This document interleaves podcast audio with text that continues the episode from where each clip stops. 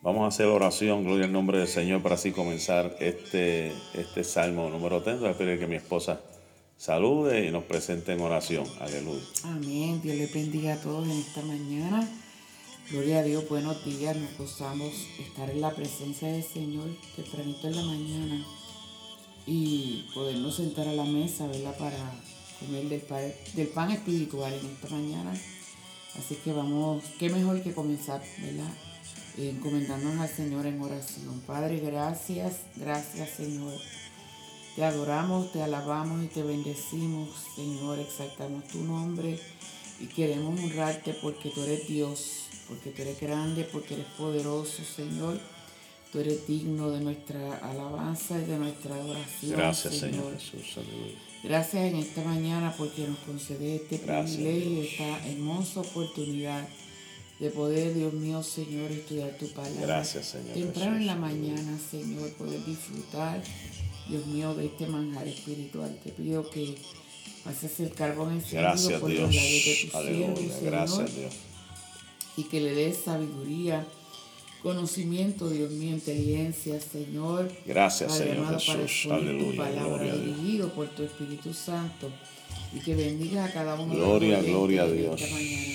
Te Aleluya. adoramos y te bendecimos y te damos gracias en el nombre Gracias, de Señor. Jesús. Amén. Amén, gloria al Señor. Dios bendiga en esta hora. Nuestro hermano también eh, José Río, que está por ahí. Gloria al Señor. Nuestra hermana María Cintrón, mi tía. Dios bendiga. Gloria al Señor en esta preciosa mañana. Gloria al Señor. Pues vamos a, a leer eh, ya mismito el Salmo número 30. Pero antes de, de leer el Salmo número 30, gloria al Señor, quiero leer una porción de la palabra del Señor que se encuentra en Primera de Crónicas, capítulo 20, eh, 21, del verso 1 en adelante, ya que este es el trasfondo, ¿verdad? Siempre hablamos del trasfondo, de dónde pues, salieron los salmos. Y se cree que en esta ocasión este, este salmo tiene que ver eh, mucho con lo que sucedió en, eh, en este capítulo 24, donde David censa al pueblo y nos dice la escritura que volvió a encenderse la ira de Jehová contra Israel, incitó a David contra e- ellos a que dijese, ves, haz un censo de Israel y de Judá. Y dijo el rey de Judá, el rey a Joab, general del ejército que estaba con él, recorre ahora todas las tribus de Israel, desde Dan hasta Berseba y haz un censo del pueblo para que yo sepa el número de la gente. Y Joab respondió al rey, añada tu Dios al pueblo cien veces tanto como son y que lo vea mi señor el rey. Mas, ¿por qué se complace en esto mi señor el rey? Pero la palabra del rey prevaleció sobre Joab y sobre los capitanes del ejército. Salió pues Joab con los capitanes del ejército de delante del rey para hacer el censo del pueblo de, de Israel. Y pasando el Jordán acamparon en Arroer al sur de la ciudad que estaba en medio del valle de Gad y junto a Hazer. Después fueron a Galaad y a la tierra baja de Otzi y de allí a Danhan y, a los alrededores de Sidón. Fueron luego a la fortaleza de Tiro y a todas las ciudades de los Hebeos y de los Cananeos y salieron al Negev de Judá en Berseba. Después que hubieron recorrido toda la tierra, volvieron a Jerusalén al cabo de nueve meses y veinte días. Y Joab dijo el censo, dio el censo al pueblo del, eh, del pueblo del rey. Y fueron los de Israel ochocientos mil hombres fuertes que sacaban espada y los de Judá quinientos mil hombres. Después que David hubo censado al pueblo, le pesó en su corazón. Y dijo David a Jehová, yo he pecado gravemente por haber hecho esto, mas ahora, oh Jehová, te ruego que quites el pecado de tu siervo, porque yo he hecho muy neciamente. Y por la mañana, cuando David se hubo levantado, vino palabra de Jehová el profeta Gad, vidente de David, diciendo, ve y di a David, así ha dicho Jehová, tres cosas te ofrezco, tú escogerás una de ellas para que yo lo haga. Vino pues Gad a David y se lo hizo saber, ¿quieres que vengan siete años de hambre en tu tierra? ¿O que huyas tres meses delante de tus enemigos que ellos te persiguen? ¿O que tres días haya peste en la tierra? Piensa ahora y mira que responderé al que me ha enviado. Entonces David dijo a Gad, en grande angustia estoy, caigamos ahora en manos de Jehová, porque sus misericordias son muchas, mas no caiga yo en manos de hombres. Y Jehová envió la peste sobre Israel desde la mañana hasta el tiempo señalado, y murieron del pueblo desde Dan hasta Berseba setenta mil hombres. Y cuando el ángel extendió su mano sobre Jerusalén para destruirla, Jehová se arrepintió de aquel mal. Y dijo al ángel que destruía el pueblo, basta ahora, detén tu mano. Y el ángel de Jehová estaba sobre la era de Araúna, Jebuseo. Y David dijo a Jehová, cuando vio el ángel que destruía el pueblo, yo pequé, yo hice la maldad. ¿Qué hicieron estas ovejas? Te ruego que tu mano se vuelva contra mí y contra la casa de mi padre. Y Gad vino a David aquel día y le dijo, sube y levanta altar a Jehová en la era de Araúna Jebuseo. Subió David conforme al dicho de Gad, según se había mandado Jehová. Y Araúna miró y vio al rey y a sus siervos que venía hacia él. Saliendo entonces Araúna, se inclinó delante del rey a rostro a tierra. Y Araúna dijo, ¿por qué viene mi señor el rey a su siervo? Y David respondió, para comprar de ti la era a fin de edificar un altar a Jehová para que cese la mortandad del pueblo. Y Araúna dijo a David, tome y ofrezca a mi señor el rey lo que bien le pareciere. He aquí los bueyes para el holocausto y los trillos y los yugos de los bueyes para la leña. Todo esto, oh rey Araúna, lo da al rey. Luego dijo Araúna al rey, Jehová Dios te sea propicio. Y el rey dijo a Araúna, no, sino por precio te lo compraré, porque no ofreceré a Jehová mi Dios holocausto que no me cueste nada. Entonces David compró la era y los bueyes para, por 50 ciclos de plata y edificó allí David un altar a Jehová y sacrificó holocaustos y ofrenda de paz. Y Jehová, Jehová oyó la súplica de la tierra y cesó la mortandad. Esto es lo que se cree que fue lo que sucedió, ¿verdad? En el tiempo de David, ¿verdad? Por haber censado al pueblo. Eso fue triste, fue, eh, fue lamentable la situación donde, donde murieron tantas y tanta gente, más de 70 eh, mil hombres, se dice, según lo que acabamos de leer, fue algo lamentable, ¿verdad? Por David haber actuado neciamente, murieron más de 70 mil personas. Ahora, ¿verdad? Ya que estamos en este maravilloso salmo que David pues compone, que es un cántico, vámonos un poquito también a la estructura, ¿verdad? Al análisis de de este Salmo número 30 eh, que tiene una temática y esa temática lo que nos, eh, por lo que hemos leído, ¿verdad? Lo que hemos estudiado, pues podemos percibir, ¿verdad? La angustia que, que experimentaba este David también, ¿verdad? Y vemos que este Salmo de David eh, es un cántico de alabanza por la dedicación de la casa, porque aparentemente según la historia, después que compró la era, hizo el holocausto, también edificó una casa en cedro, según el historiador eh, William Barclay. Y en los últimos días de David, cuando había hecho el censo, que le, estuvimos leyendo, ¿verdad? David le había, eh, Dios le había castigado. Eso fue un castigo, ¿verdad? Él se había arrepentido después que, después que hizo lo que hizo, pero ya era tarde, ¿verdad? Vino el profeta y le, le propuso qué quería. Y él prefirió caer en las manos de Dios, ¿verdad? Y ahí donde Dios eh, mandó ese ángel eh, y mató 70 mil con esa peste que hubo. Y después que el ángel fue a Jerusalén, Dios le, dijo al ángel que se detuviera. Por eso es que se le conoce este salmo, el salmo del censo del pueblo y de la posterior dedicación del templo conmemorado el cese de la mortandad. Esta ceremonia de dedicación le servía a su vez como recordatorio de que habían de disfrutar de sus hogares. Esto me llamó la atención, ¿verdad? Porque David dedicó, y esto le sirvió al pueblo, de que debían dedicar sus hogares, ¿verdad? Eh,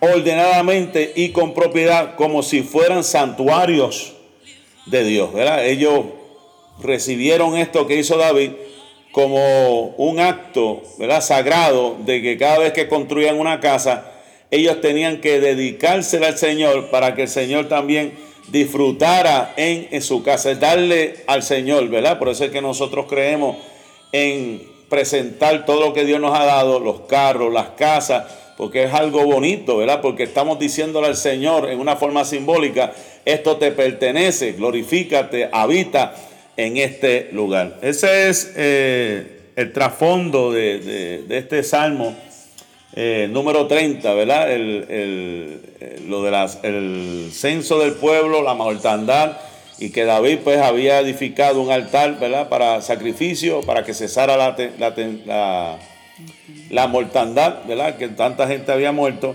Y después de esto pues construye también y edifica un lugar para adorar al Señor.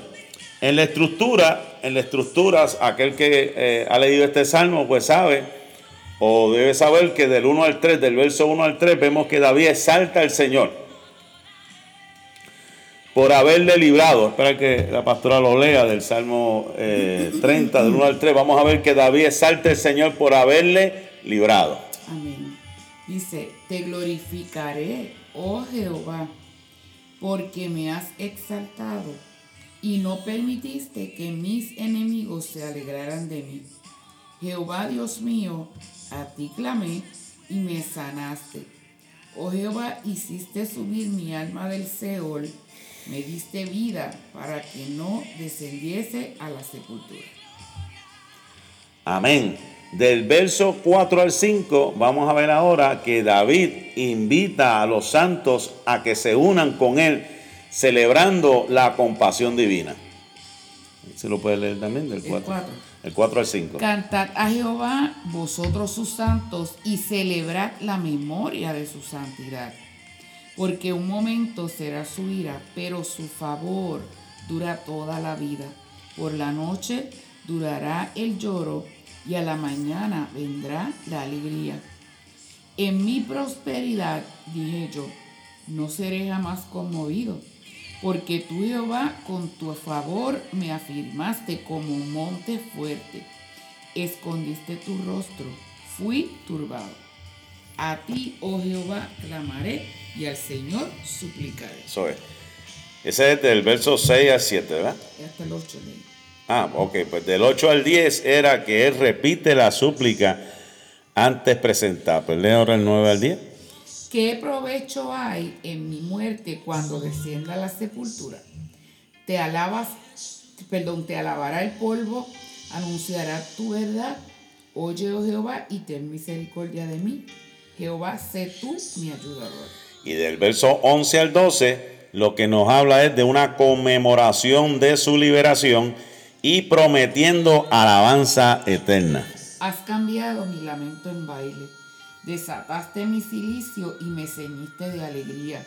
Por tanto, a ti cantaré gloria mía y no estaré callado.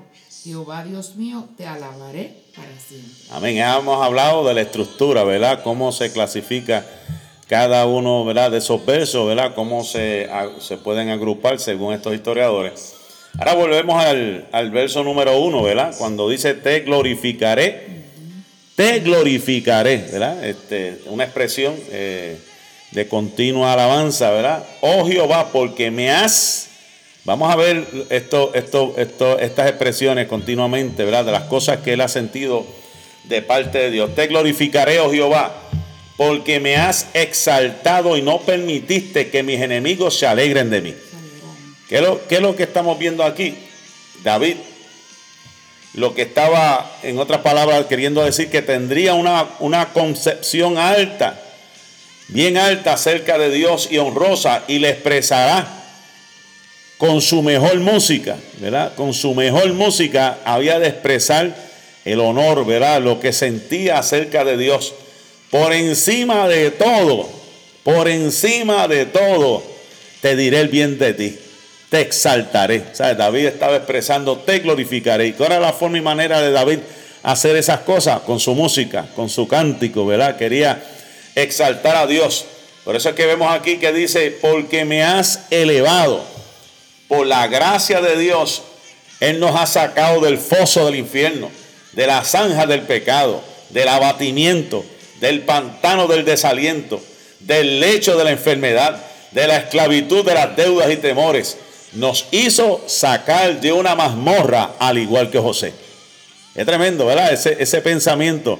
Nos hizo sacar de una mazmorra, de una fosa, al igual de José, que de José, de la cueva que estaba, del pozo que estaba, lo llevó al palacio. Así se sentía David que desde lo más profundo, que estaba en lo último, pequeñito, marginado, rechazado, perseguido, Dios lo elevó para ser rey de toda Israel. Interesante, ¿verdad? Y ese verso número 2, eh, ¿verdad? Que dice, Señor mío. También esta versión dice, te pedí ayuda y me sanaste. O sea, ¿qué, está, diciendo, qué está diciendo el salmista? Tan pronto que él se vio amenazado por la peste y por la mortandad, David clamó a Dios, intercediendo a favor de su pueblo. No recurrió a los, a los médicos como lo hizo Asa, rey de Judá, sino que fue directamente al médico por excelencia, nuestro, nuestro Señor Jesús. Fue directamente a él. Aquel profeta fue ante él y le dijo, mira, tienes para escoger esto cae en las manos de los enemigos o que venga sobre el mal sobre tu pueblo. Y es bueno que caiga sobre nosotros, porque yo no quiero que caiga caer en las manos de los hombres. Y entonces aquí vemos que un comentario interesante, ¿verdad? Que hace este autor que tengo por aquí, que dice, cuando se daña el reloj, ¿a dónde vamos? Al relojero. Cuando se daña el carro, ¿a dónde vamos? Al mecánico. Cuando tenemos un problema mental, una situación, ¿verdad? Este, Muchos van donde, donde el psicólogo.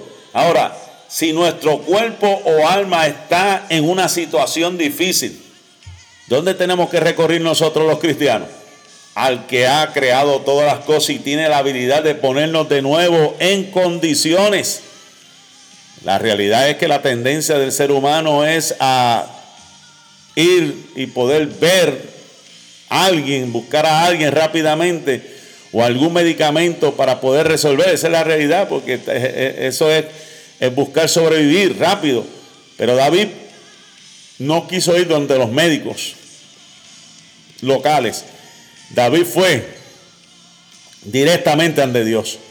Que Dios tuviese misericordia de él. Por eso es que dice en el primer verso, primero dice, Señor Dios mío. En este verso dice, Señor Dios mío, pero en el primer verso vimos que dijo, oh Señor.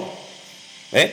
De oh Señor cambió ahora, Señor Dios mío. Y en el segundo verso estamos viendo, Señor mío, elevando como una nube de humo que se eleva perpetuamente desde el altar. Estamos viendo que de oh Señor está diciendo, Señor mío, está reclamando, está diciendo, tú eres mi dueño, tú eres mi Señor, ¿verdad? Es como está expresando lo más profundo de su corazón quién es realmente Dios. Era su Señor y estaba elevando esa súplica, esa oración para que llegase al trono de la gracia. Y dice el verso, a ti clamé, aleluya. A ti clamé, derramando su alma como un niño que desea algo. Él sabía a quién él estaba clamando. Él tenía la experiencia previa él tenía la experiencia de que Dios, cuando los justos realmente claman, Jehová los oye y los libra de todas sus angustias. Y tan pronto él clamó, dice, y me sanaste. O sea que la evidencia más segura estaba en su salud espiritual.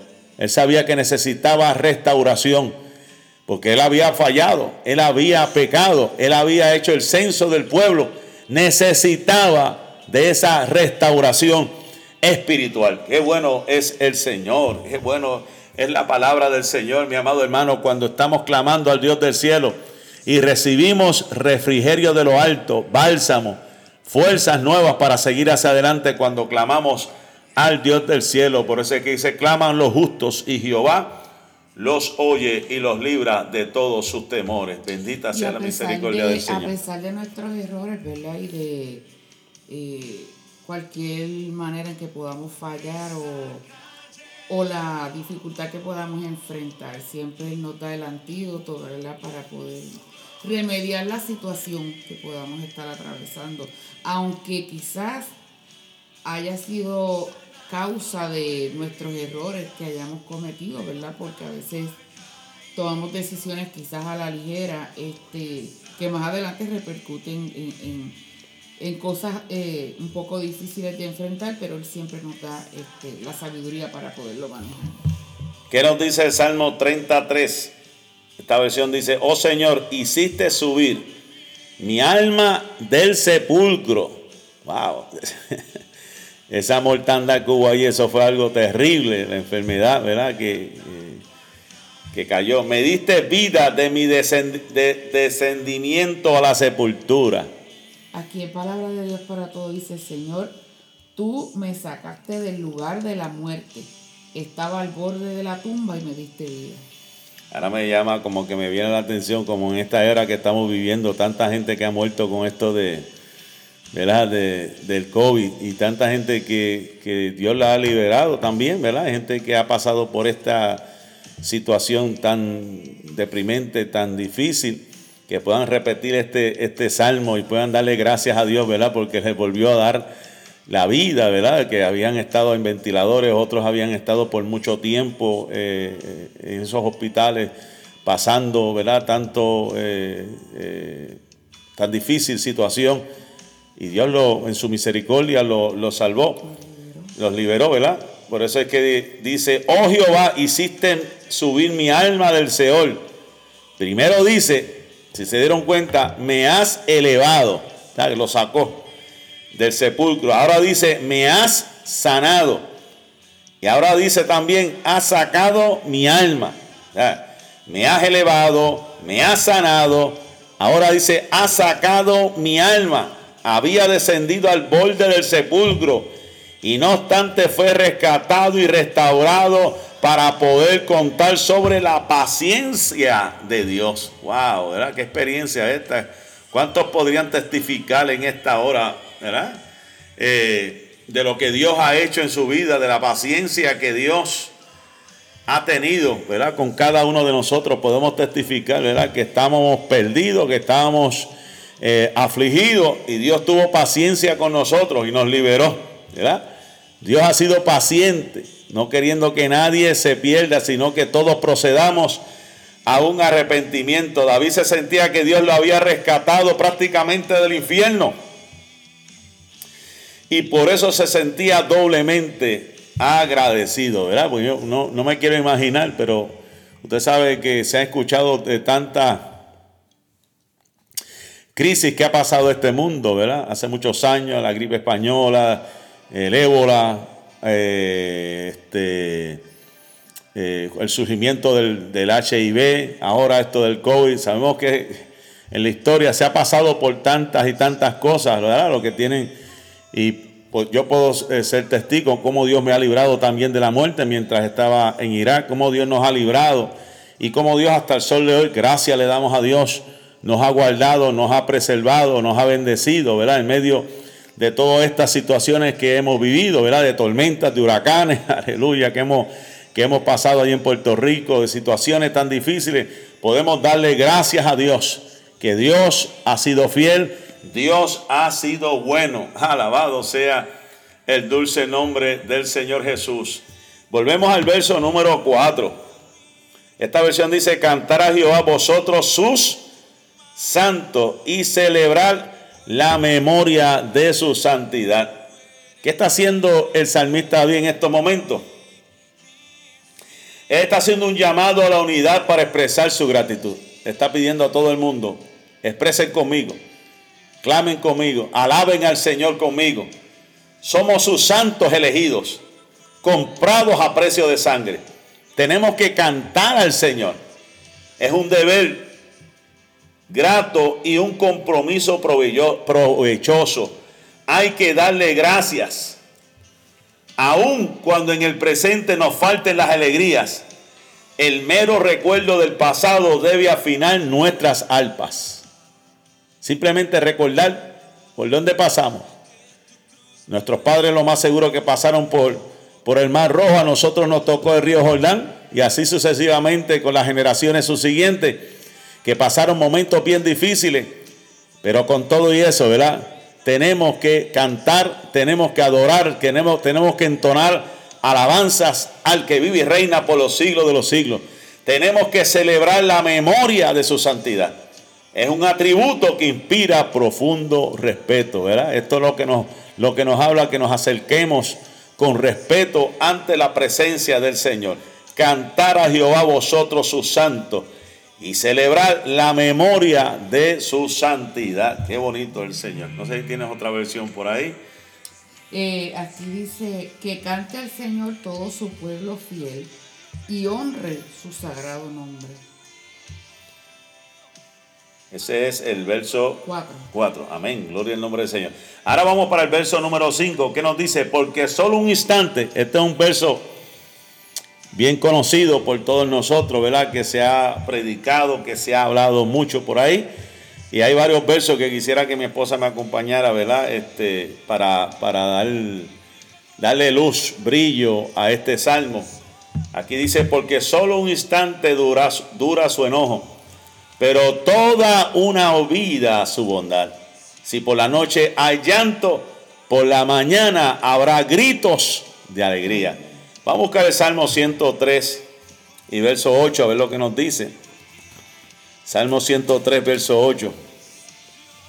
Misericordioso y clemente Jehová, lento para la ira y grande en misericordia. Lento para la ira y grande en misericordia. Y el Salmo 145, 8.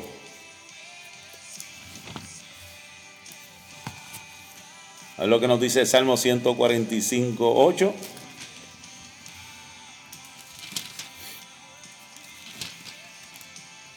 Clemente y misericordioso Jehová, lento para la ira y grande misericordia. Bien, lo dice ahí en el Salmo 86, 15.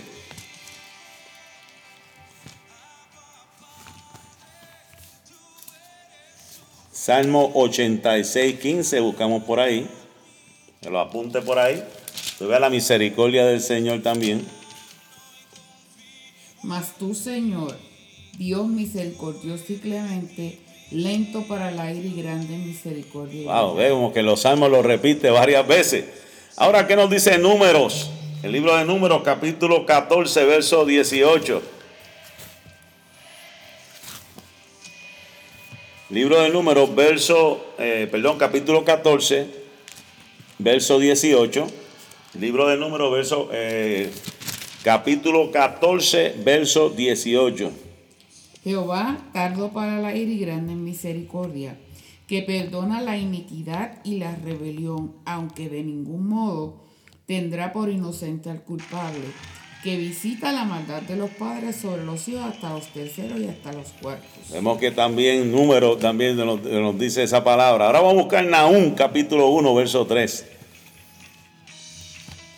Nahum capítulo 1, verso 3. Vemos, estamos recorriendo la Biblia para que usted vea estos versos tan hermosos. De que Dios tiene misericordia de su pueblo, de que cada mañana, ¿verdad? Nuevas son sus misericordias. Jehová es tardo para la ira y grande en poder, y no tendrá por inocente al culpable. Jehová marcha en la tempestad y el torbellino, y las nubes son el polvo de sus pies. ¿Eh? Vemos a Dios nuevamente, aquí el profeta hablando.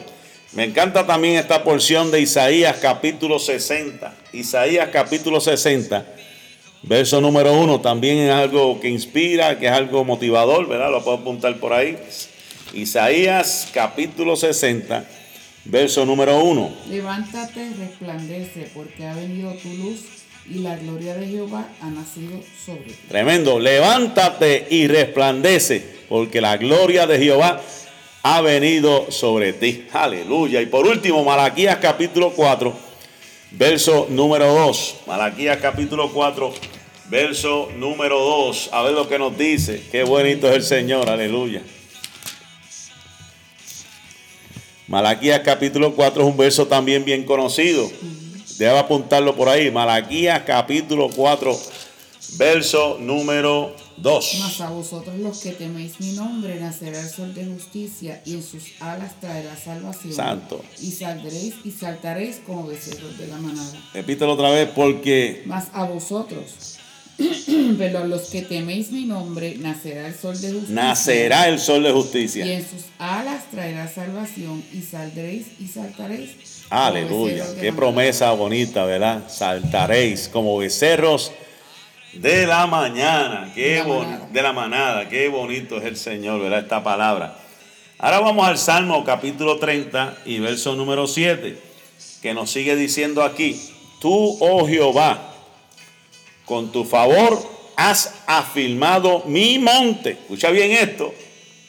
Cada cual tiene su monte. Afirmado mi monte con poder. Escondiste tu rostro, fui conturbado. David está aquí reconociendo y atribuye su prosperidad al favor de Dios. Estamos viendo que David está diciendo, esto que me has dado, esta fortuna, esta montaña de riquezas, tú me has favorecido. Él está comparándose con una montaña. Vemos que el Salmo 29, el que, el que había eh, explicado mi esposa, él decía que el Líbano y el Sirión dan saltos como becerros de búfalo. Y aquí está diciendo que su monte, él, lo ha bendecido como un monte firme, ¿verdad? Lo ha prosperado. Y prosigue diciendo, escondiste tu rostro y quedé desconcertado, también dice esta versión. David era un creyente genuino, escuche bien esto, estaba inquietado y dependía de la presencia de Dios. Él decía, aunque me has prosperado, aunque me has dado lo que me has dado, yo no puedo vivir, no puedo estar sin tu presencia. Aleluya. Mi alma alaba la gloria de Dios en esta mañana. Que puedas decirle en esta hora, aunque me has dado lo que me hayas dado, me hayas dado casa, me hayas dado problemas, me hayas dado esto, me hayas dado lo otro. Señor, no puedo vivir sin tu presencia. O sea que la mejor alternativa a disfrutar de la luz de tu rostro es padecer y sufrir cuando se nos niega, ¿verdad? E, eso, para David era algo terrible, lo, más eh, tortuoso, ¿verdad? Lo más dificultoso, angustiante era vivir lejos de la presencia del Señor. Eso que dice, tú, oh Jehová, con tu favor has afirmado mi monte, escondiste tu rostro. Cuando pasó lo de la mortandad. Y ahí dice, fui conturbado, estuve desconcertado, necesitaba, anhelaba, deseaba contemplar la presencia del Señor. Bendita sea la misericordia del Señor. de Dios para todos. Mientras me mostraste tu bondad, me sentía invencible, Señor. Pero cuando te alejaste de mí me invadió el miedo. Ahí es donde vamos a leer ahora, este, porque ve, esto tiene una... Eh, gracias por decirlo, porque eh, vamos a ver una enseñanza ya mismito, ¿verdad? Este, con respecto a eso, ¿verdad? El, el confiarnos, es por habernos confiado, y hay muchas veces que nos confiamos de los momentos de fortaleza que hemos tenido, pero no sabemos cómo será o pasará el día de mañana. en otras palabras, como dicen por ahí, la bola es redonda, puede ser que un día estés arriba y otro día estés abajo, ¿verdad? Ese, ese, eh, eso es alguna situación. Pero vamos a seguir leyendo aquí el Salmo 30, eh, vamos al 8, ¿verdad? 38, que dice, a ti, oh Jehová, clamaré y al Señor suplicaré. ¿Qué le está diciendo aquí? La oración es el recurso infalible. Escuche, escuche esto, la oración es el recurso infalible del pueblo de Dios. Cuando los creyentes se ven acorralados, pueden acudir al trono de misericordia. Por eso es que la Biblia dice que tenemos que entrar confiadamente al trono de su gracia para alcanzar qué? Perpetuo socorro, ¿verdad? Oportuno socorro. Estamos, estamos, estamos, ya que Cristo cuando ascendió, el velo se rasgó, podemos, ya no tenemos que hacer esos sacrificios que hacía David. Lo hacemos directamente orando al Padre en el nombre de Jesús. Cuando estamos acorralados, cuando sentimos, ¿verdad?, que estamos este, desmayar, afligidos, vamos directamente al trono, clamando al Dios del cielo. La alegría mundana, escuche bien esto, la diversión y los deleites Los deleites de este mundo, la alegría mundana, la diversión de la carne son la receta. Son la receta de qué? Lamentable para una mente afligida y abatida. Pero en cambio, la oración triunfa donde todo lo demás falla. Por eso es que la Biblia dice también que el mundo pasa y sus deseos pero el que hace la voluntad de Dios permanece para siempre. Y ese que, y ese que hace la voluntad de Dios sabe lo que es el poder de la oración, el poder de la alabanza, el poder de la, del sometimiento, de la obediencia. ¿Eh? Hay gente que pues se cree que pues viven una vida mundanal, pero por dentro están vacíos, están secos, no tienen a Dios. Pero nosotros los cristianos no dependemos de fiestas, no dependemos de los placeres mundanales, porque Cristo ha llenado el vacío en nuestro corazón. Me encanta esta porción de Oseas, a ver si María la puede buscar, Oseas capítulo 6, verso 1, ya que el comentarista hacía un, comentario acerca de que es mejor ser heridos por Dios porque, porque Él nos va a sanar. ¿Qué dice Oseas capítulo 6, verso número 1? Venid y volvamos a Jehová porque Él arrebató y nos curará, hirió y nos vendará. Él nos arrebató y Él nos curará. Nos hirió y nos vendará. Qué tremendo, ¿verdad? Esta, esta, esta porción que el profeta está diciendo, volvamos a Jehová, porque Él permite ciertas situaciones en nuestra vida, como sucedió en el caso de David, que él en su soberanía lo permitió, pero Él también restaura, Él también sana, y es mejor ser sanado por el Dios vivo, ¿verdad? Eh, que seguir sufriendo por la mano de nuestros enemigos. Ahora, eh, ¿qué sigue diciendo el Salmo? El verso número 9. Interesante lo que dice el salmista David. ¿Qué provecho hay en mi muerte? Cuando descienda a la sepultura, te alabará el polvo, anunciará tu verdad. Aquí dice, ¿qué provecho hay en mi muerte cuando yo descienda al hoyo? te alabará el polvo, anunciará tu verdad. Mire el método que utiliza David, ¿verdad? David otras personas pueden utilizar otros métodos para, para este, justificarse, para poder este, decir en tantas expresiones, formas y maneras.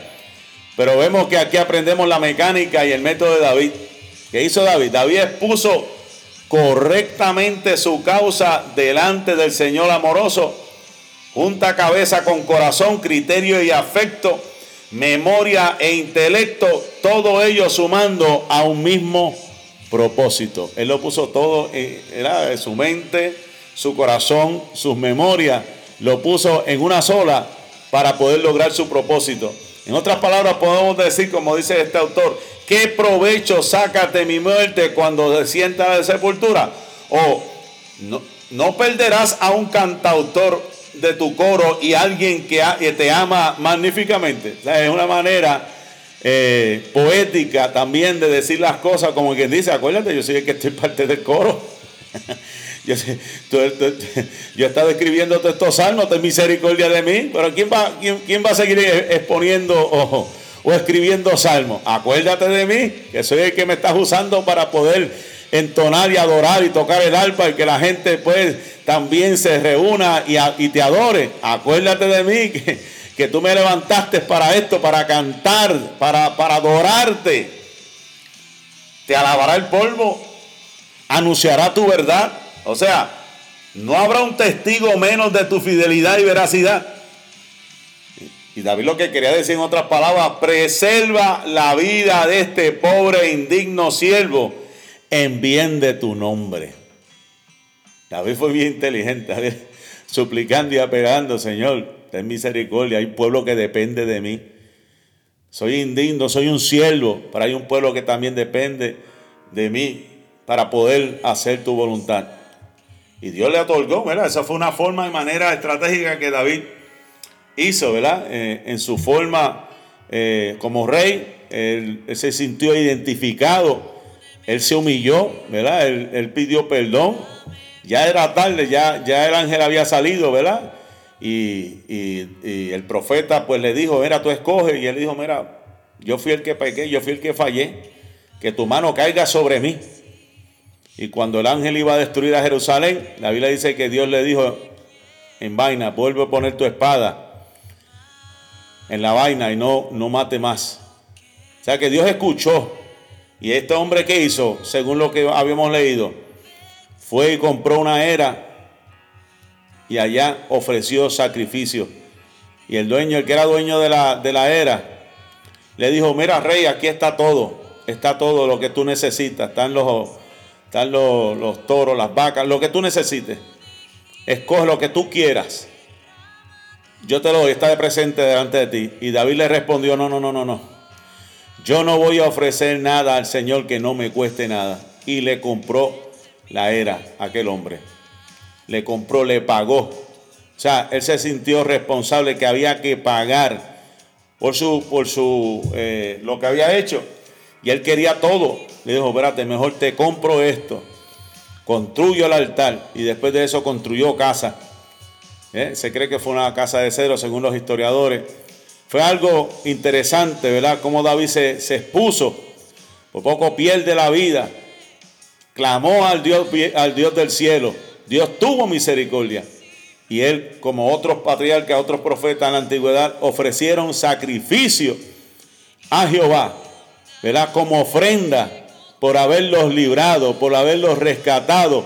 E inaugura una casa y eso lo rinde ante el Señor para que Dios habitara por siempre. Y todos los israelitas hacían lo mismo. Cada vez que construían, le dedicaban la casa a nuestro Dios. Amén.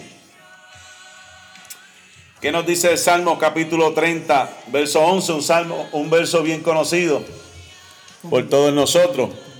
Este, esto desde pequeño me acuerdo que me enseñaron a cantar este himno, ¿verdad? Esto es un himno bastante viejito que, de, muchos de muchos años que se utiliza y se cantaba en las iglesias. Hoy en día casi no se canta, pero ¿verdad? los que llevamos mucho tiempo nos recordamos cada rato de este, de este salmo, que dice así.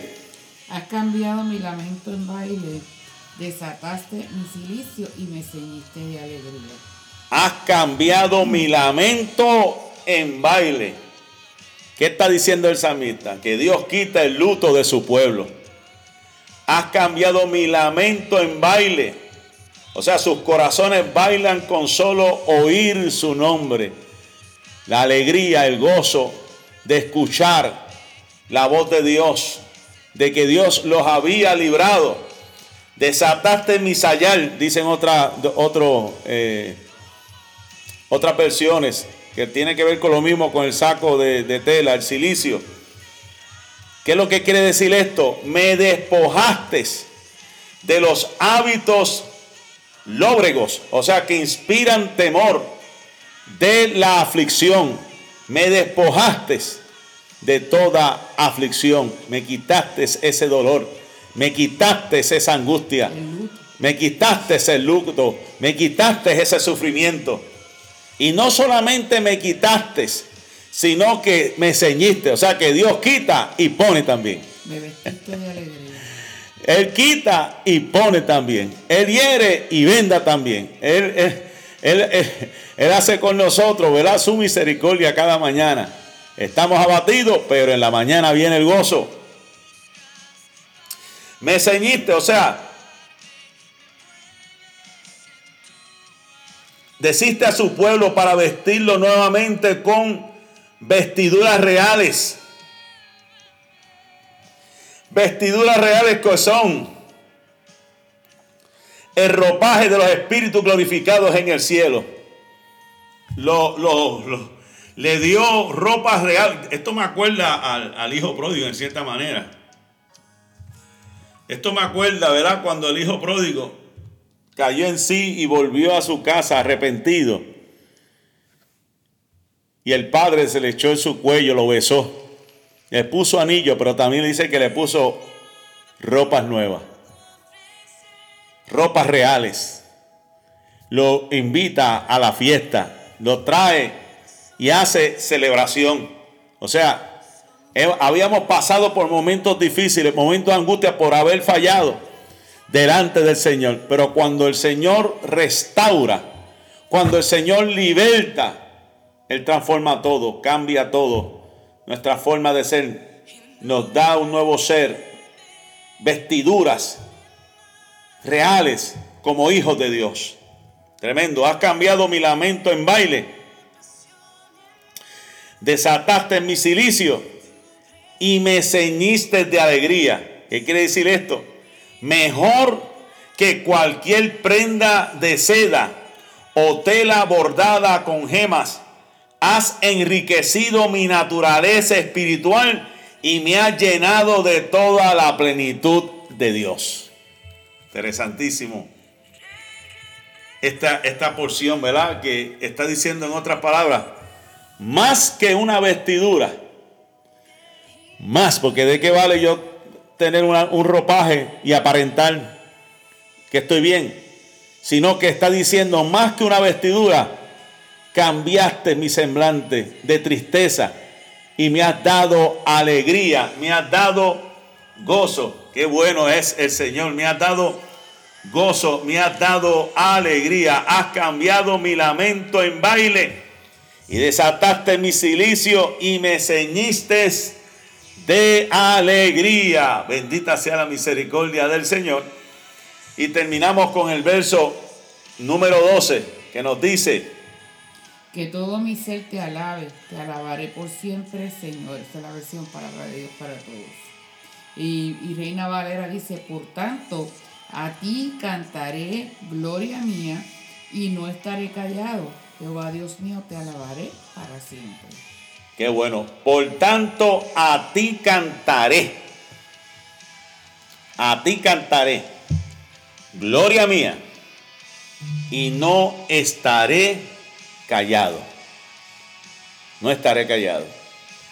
Jehová Dios mío, te alabaré por siempre. Dios lo había librado. Dios lo había sacado. Él se sentía que lo habían sacado del pozo, de, lo habían sacado de esa este, mazmorra, de esa cueva, de ese túnel. O sea, ¿qué nos indica esto, iglesia? Que después de haber recibido de la misericordia de Dios, no podemos olvidarnos de que tenemos que seguir alabándole.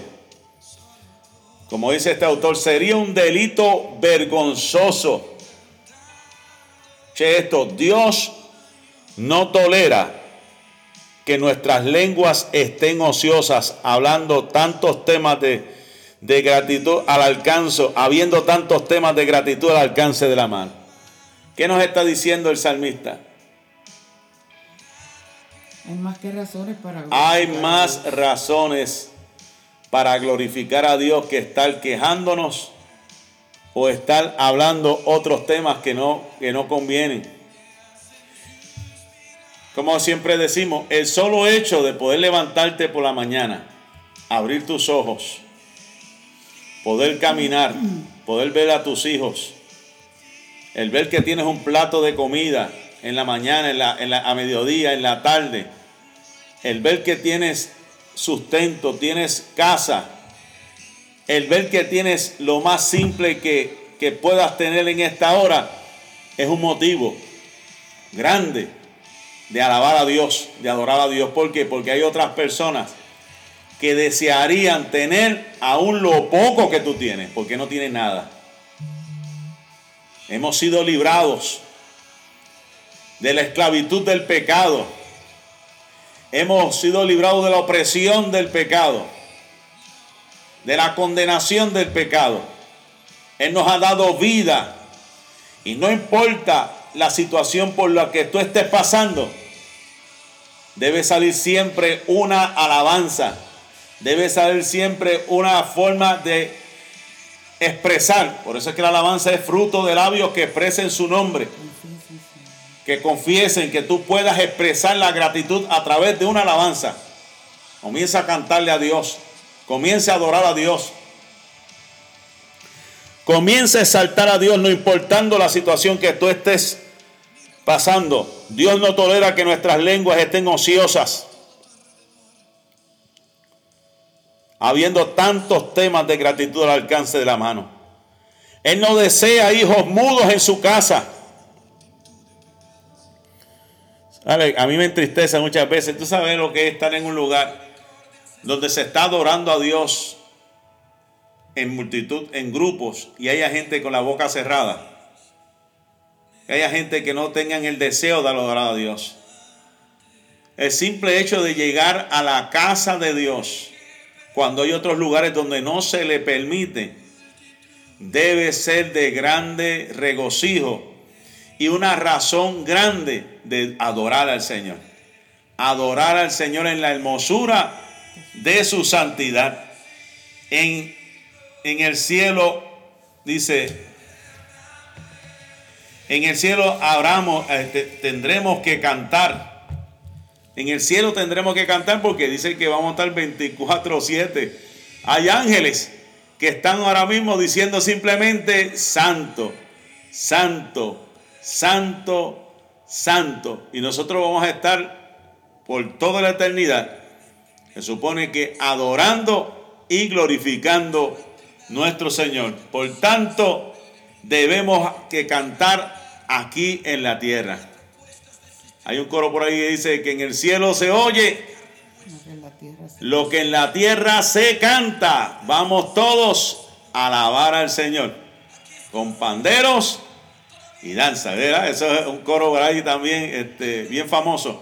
Así, así que hasta aquí terminamos el Salmo número 30. Damos gracias al Señor ¿verdad? por esta oportunidad, por esta bendición que el Señor nos ha concedido, el poder eh, llegar, haber llegado hacia la comodidad de tu hogar. Esperamos que pases un lindo día, que Dios te bendiga, que Dios te guarde, la paz y la bendición de Dios sea con cada uno de ustedes hoy, mañana y siempre. Bendiciones a todos. Dios les bendiga.